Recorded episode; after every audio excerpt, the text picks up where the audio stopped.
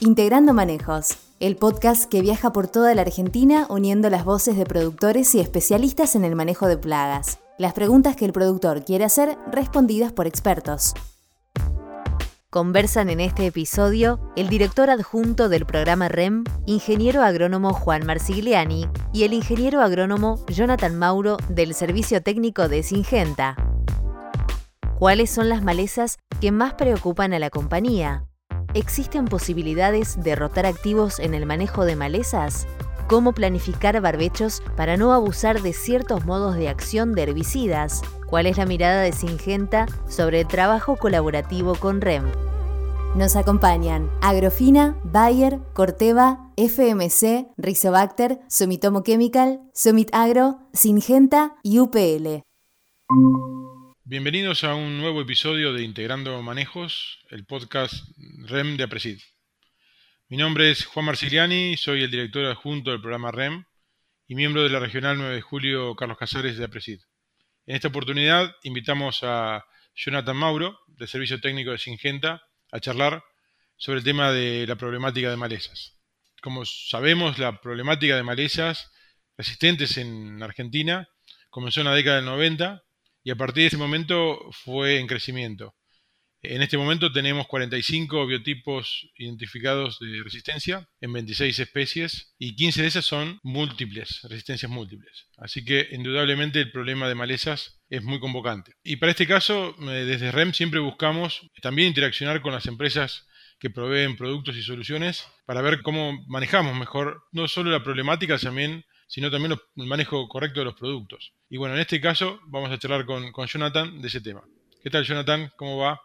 Hola, Juan, ¿cómo estás? Un placer eh, que nos hayan invitado a formar parte de este ciclo de charlas. La verdad, muy contento yo y, desde Singenta también poder participar de, una jornada así. Buenísimo, dale. Así que, bueno, arrancando un poquito con el tema malezas, primero lo primero, ¿no? Que es el barbecho. Un poco te daría la pregunta, ¿qué es el barbecho y, cuál es la importancia de, tener en claro el barbecho? ¿no? Mira, lo primero que tendríamos que hacer en este momento es definir en realidad qué es barbecho, ¿no? O sea, qué, entendemos por barbecho. E, ese tiempo que transcurre entre la cosecha de un cultivo y la siembra del cultivo subsiguiente, ¿sí? Y, ese tiempo eh, lo tenemos en cuenta a partir de la rotación de los cultivos. O sea, la rotación de los cultivos van a definir bien un poco ese tiempo eh, que transcurre eh, entre uno, entre ese lapso de tiempo, ¿no?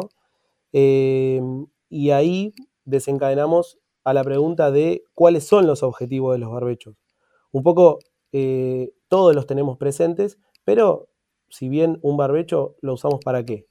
Para acumular agua, para acumular nutrientes y en este tiempo para acá lo venimos usando para controlar malezas también, ¿no?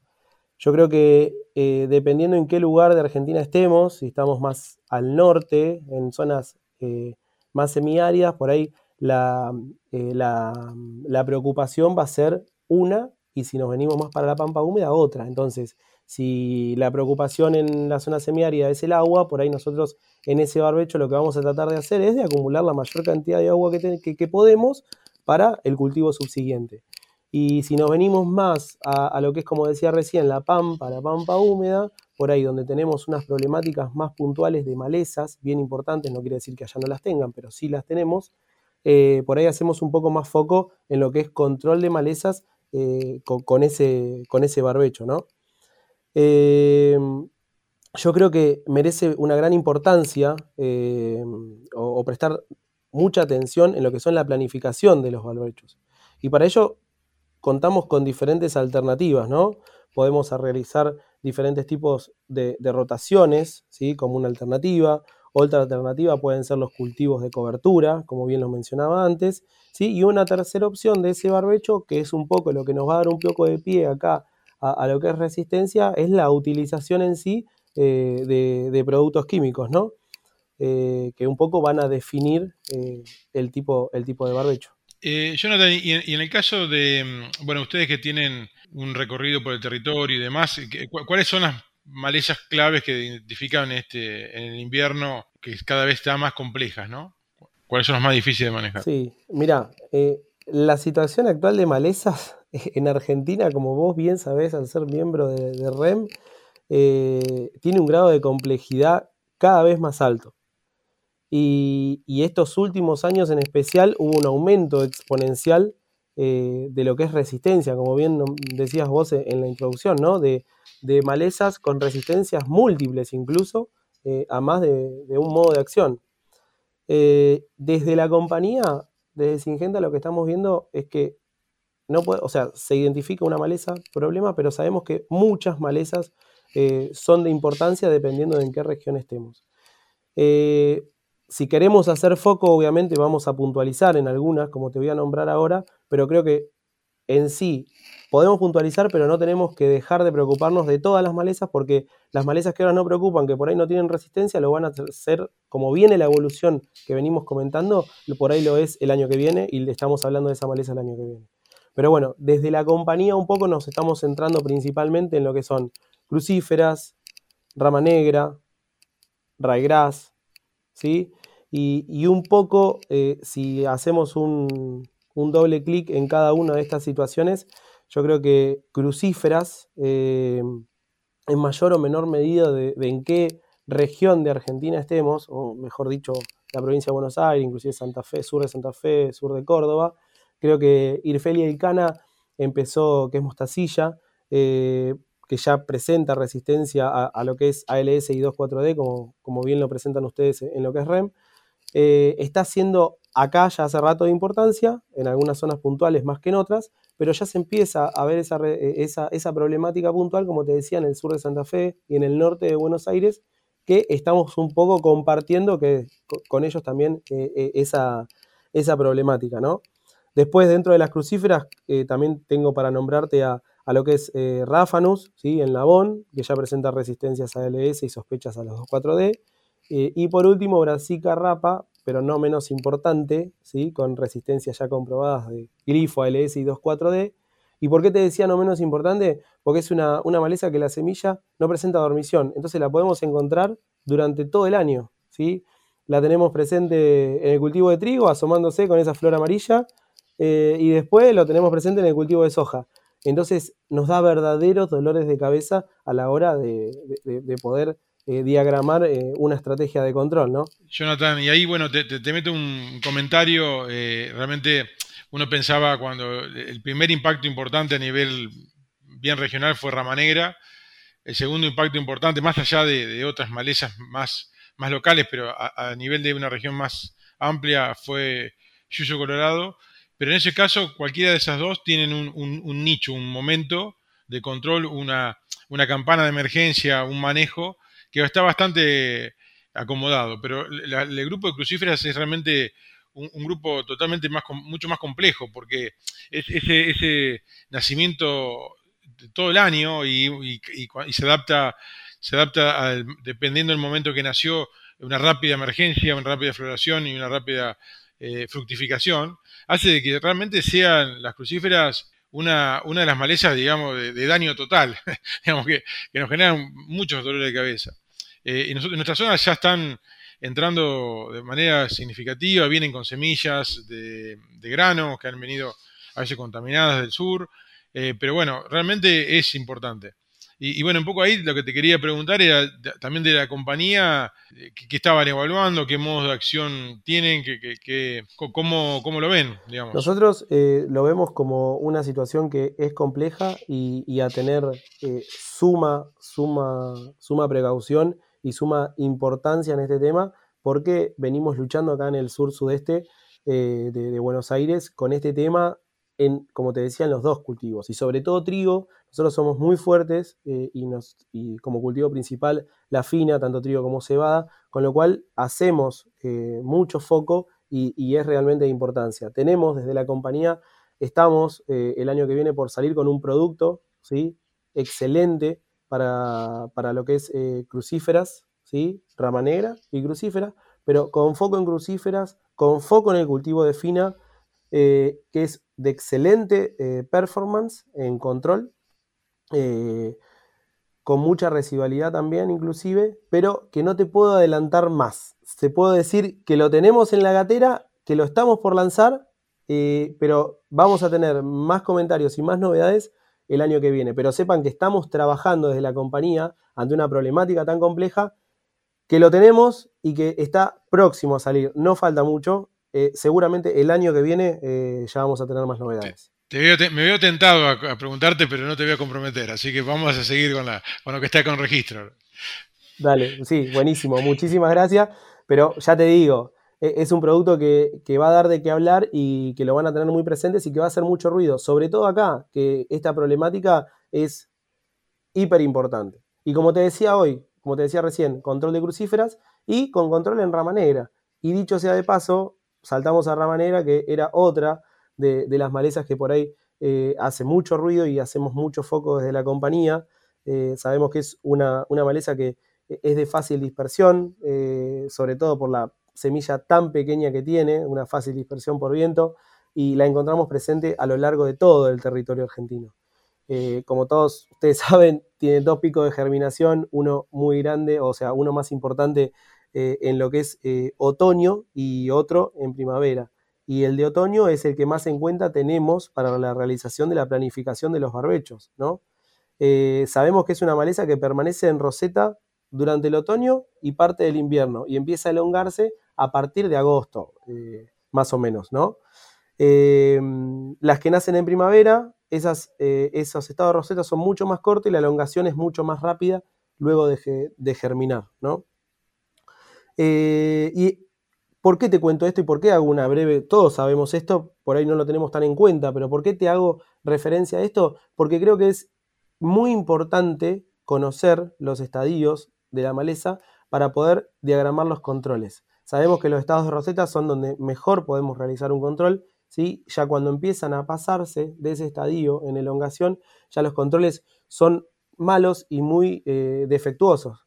Entonces, eh, tener bien en claro en qué momento del año estamos para poder realizar el control eh, va a ser lo mejor eh, para tener en cuenta a, la hora de, la planificación, ¿no? Ya que después, pasado, no va a haber producto químico, por más bueno que sea, que pueda tener ese control que podemos llegar a tener en Rosetta. y como te comentaba hoy también, ya obviamente que es una, una maleza que presenta resistencias confirmadas a glifo, a inhibidores de la ALS, a hormonales del tipo 2,4-D dicamba, y ya están presentando ah, problemas con activos de sulfenacil, ¿sí? Eh, que son eh, de los PPO, o sea que ya quebró otra resistencia más y sigue avanzando. Así que creo que es una maleza también donde, donde realmente hacemos, hacemos bastante foco. Y, y por último, quiero nombrártela porque es una maleza que acá en el sudeste es muy importante y está siendo cada vez más importante, sobre todo las dimensiones que tiene ¿Por qué? Por la cantidad de, hectáreas de fina que se hacen, tanto de trigo como de cebada, durante el año, como es eh, raigras. Eh, presenta un verdadero dolor de cabeza para los productores y creo que hay que, hay que tenerle sumo cuidado y, tener bien, bien identificado los lotes donde está, eh, donde está la problemática. Sobre todo porque ya existe, o sea, y sus biotipos de raigras resistentes a glifo, ALS, ACCASAS. Entonces, donde los graminicidas eh, también están flaqueando y donde la problemática se está, se está haciendo cada vez más importante. Después, te puedo nombrar muchas malezas más, eh, sobre todo en el norte de Buenos Aires, donde las gramíneas, eh, perdón, en el norte de Argentina, donde las gramíneas tienden a ser más importantes, como por ejemplo sorgo Alepo, ¿sí? que si bien es de verano, pero también es una maleza importante a tener en cuenta, cloris, y, así hay otras gramíneas que también son de importancia a la altura de eh, en otros sectores, ¿no? Sí, eh, claramente hay, eh, por zonas hay distintos comportamientos, inclusive de biotipos de malezas, así que bueno, muchas veces nos encontramos con que no, funciona de la misma manera un herbicida en una zona que otra, y, inclusive en zonas cercanas, en el regras pasa, pasa muchas veces así, depende un poco de, de dónde vino el regras en función de si vino con una, con una máquina, si vino de un vecino, muchas veces tienen un comportamiento distinto a, graminicidas, en este momento está pasando eso. Eh, y, sí, entonces cada vez hay que tener más en cuenta un montón de factores antes, en esa planificación. Y Jonathan, eh, eh, además, bueno, siguiendo con toda esta temática de esta complejidad del, control de, malezas, bueno, un poco preguntarte sobre los modos de acción, que, cómo están percibiendo los modos de acción ustedes, cómo lo están posicionando, eh, en función de las malezas en las que estábamos conversando, ¿no? Y la complejidad con la que, con la que se presentan en barbecho. Como ya venimos hablando, Juan, tenemos resistencia a glifo, ALS, hormonales, que son de los grupos químicos que más se están utilizando o estamos utilizando en los barbechos largos. Con lo cual, ante una problemática tan importante, es muy bueno para la compañía poder acercar una solución que representa una, herramienta más en la caja del asesor y del productor a la hora de hacer un control de malezas difíciles como las que venimos comentando, ¿no? Em, crucíferas, raygrass, rama negra, etc. Cuando vemos en el portafolio de Singenta, especialmente para soja, nos encontramos con un último lanzamiento, como lo es Acuron Magesaprin 90. Acuron lo podemos tener, déjame mencionar, eh, como Borja o Borja Pack también, que es eh, nuestra marca para nuestro canal alternativo de comercialización. Pero ahora vamos a seguir charlando con Acuron, más Gesaprin. Dos productos muy conocidos que antiguamente posicionados para maíces de alta tecnología, para el control de malezas gramíneas y hoja ancha, específicamente con mucho foco cuando se lanzó en Yuyo Colorado. En este caso, es un trabajo, en un trabajo que, realizamos en conjunto, desarrollo y el equipo de servicio técnico, es que posicionamos una nueva herramienta para barbecho largo a soja, específicamente 120 días previos a la siembra del cultivo de soja, para la redundancia, que representa una muy buena alternativa para un modo de acción que no estaba siendo utilizado en el barbecho largo a soja, como lo son las HPPD, donde todavía, por suerte, no hay resistencias reportadas y representa no solo un salto de performance, sino también de sustentabilidad para el sistema, ya que estamos incorporando un nuevo ingrediente activo, un nuevo modo de acción en este barbecho largo. Entonces, Acuron, Magesaprin 90, 120 días previo al cultivo, a la siembra del cultivo de soja, con dosis de registro de medio litro del HPPD, del Acuron, más medio kilo de atracina, con registro en crucíferas, eh, nabón y nabo específicamente, y rama negra. ¿sí? No nos olvidemos de rama negra que si bien en el sudeste no tiene tanta injerencia, por ahí la tenemos un poquito más involucrada en el norte y eh, es de gran importancia y con excelentes controles. Además, en caso de haber malezas emergidas al momento de la aplicación, recomendamos adicionar sulfo, sulfosato, eh, el, glifo, el glifosato de la compañía, ¿sí? y alguna de las dos formulaciones de 2,4-D que tenemos disponibles desde hace algunos años, como lo son Becker, la microemulsión, o el viejo y querido éster etilexílico como Boleris. Dos puntos importantes a mencionar y que me gustaría que lo tengan bastante presente, porque en suelos arenosos tenemos que tener en cuenta eh, hablar con un especialista por este tipo de formulaciones. Y en el caso de que el lote se decida ir a maíz, nuestra recomendación es la de no usar Acuron como preemergente para el cultivo de maíz para no repetir la HPPD. En ese caso, eh, por ahí nos podemos inclinar por una formulación de, de Bicepac, ¿sí? por un S-metolaclor más atracina. Pero bien, como ya te dije, es eh, una nueva tecnología en un barbecho largo a soja, 120 días previos a la siembra, con un excelente control eh, de sobre todo malezas complicadas, difíciles, como venimos mencionando, como crucíferas ¿sí? y rama negra, con un excelente poder de quemado, pero sobre todo algo muy importante como es la persistencia o residualidad del producto para a lo largo del ciclo. Sí, interesante como una herramienta que, aporta mucho esa residualidad que por ahí justamente hablábamos en, el tema de, las crucíferas que con, su ventana de emergencia tan alta, eh, es interesante también tener, ustedes tienen información de, lo que es mezclado de, tanque, digamos, con los productos sulfosato y, 2,4-D, así que creo que eso, eso está bueno. Eh, pero por otro lado, bueno, y hablaste un poco del tema también del, tema de rotación de, activos si se cambia por maíz. Y un poco te pregunto cómo es la visión de la compañía en lo que es rotación, eh, buscar la sustentabilidad, el punto también de, que los principios activos duren más y que sean bien usados correctamente. ¿Qué visión tiene la compañía ahí a nivel también un poco más, más macro que, la, acción del producto puntual, ¿no?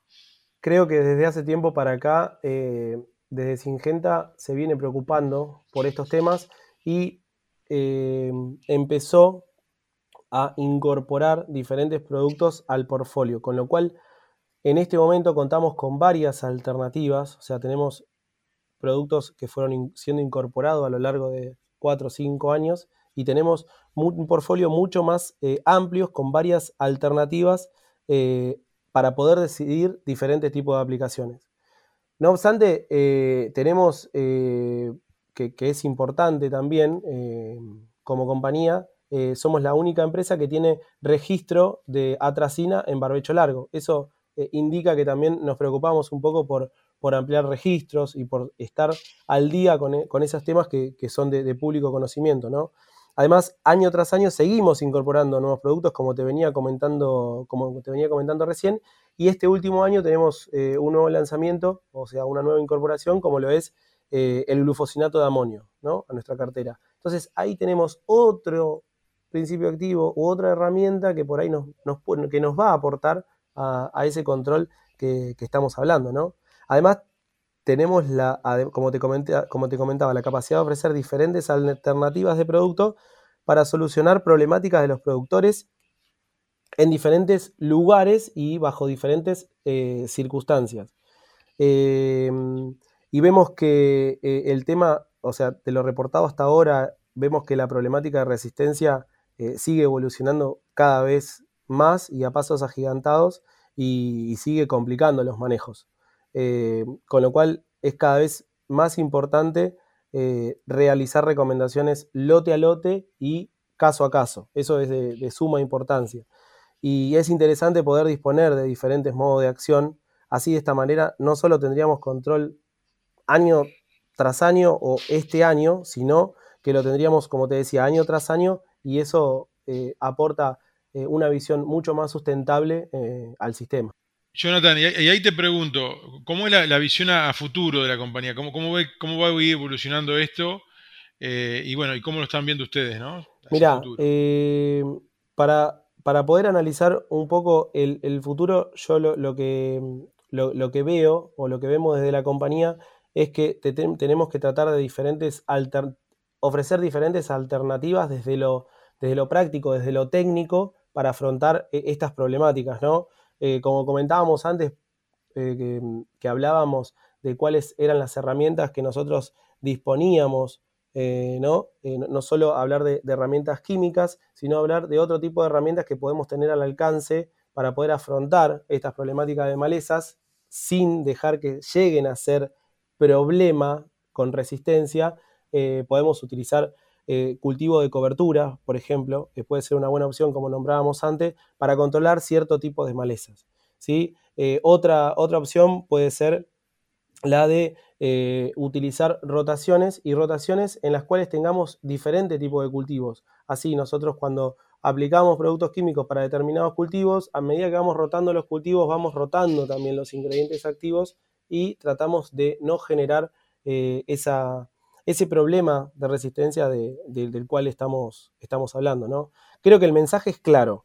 Eh, rotar y mezclar modos de acción eh, mm, de, herbicidas eh, es la premisa básica del manejo de la resistencia. Eso lo saben bien ustedes y lo tienen, y lo tienen bien en claro. Creo que pensar en una secuencia ordenada de herbicidas permite ir rotando los modos de acción en el tiempo. Y otra práctica necesaria y aún más efectiva es la mezcla de, la mezcla de, mm, de modos de acción en cada aplicación. Entonces nosotros podemos tener varios modos de acción atacando una misma problemática, ¿sí? Entonces eh, vamos a, ejercer eh, menos resistencia y vamos a tener, eh, y vamos a tener más productos ejerciendo ese control sobre una problemática puntual o una, una maleza o una moleza puntual, ¿no? Resumiendo un poco, creo que la rotación de cultivos es una práctica que colabora enormemente en esto, como te mencionaba antes, eh, y la rotación de los modos de acción dentro de las estrategias secuenciales eh, del barbecho un poco resume lo, que venimos hablando. Bueno, se nos va el tiempo y tenemos que ir cerrando. Eh, entonces te hago la última pregunta, un poco es, Singenta viene colaborando con el programa REM, apoyándolo.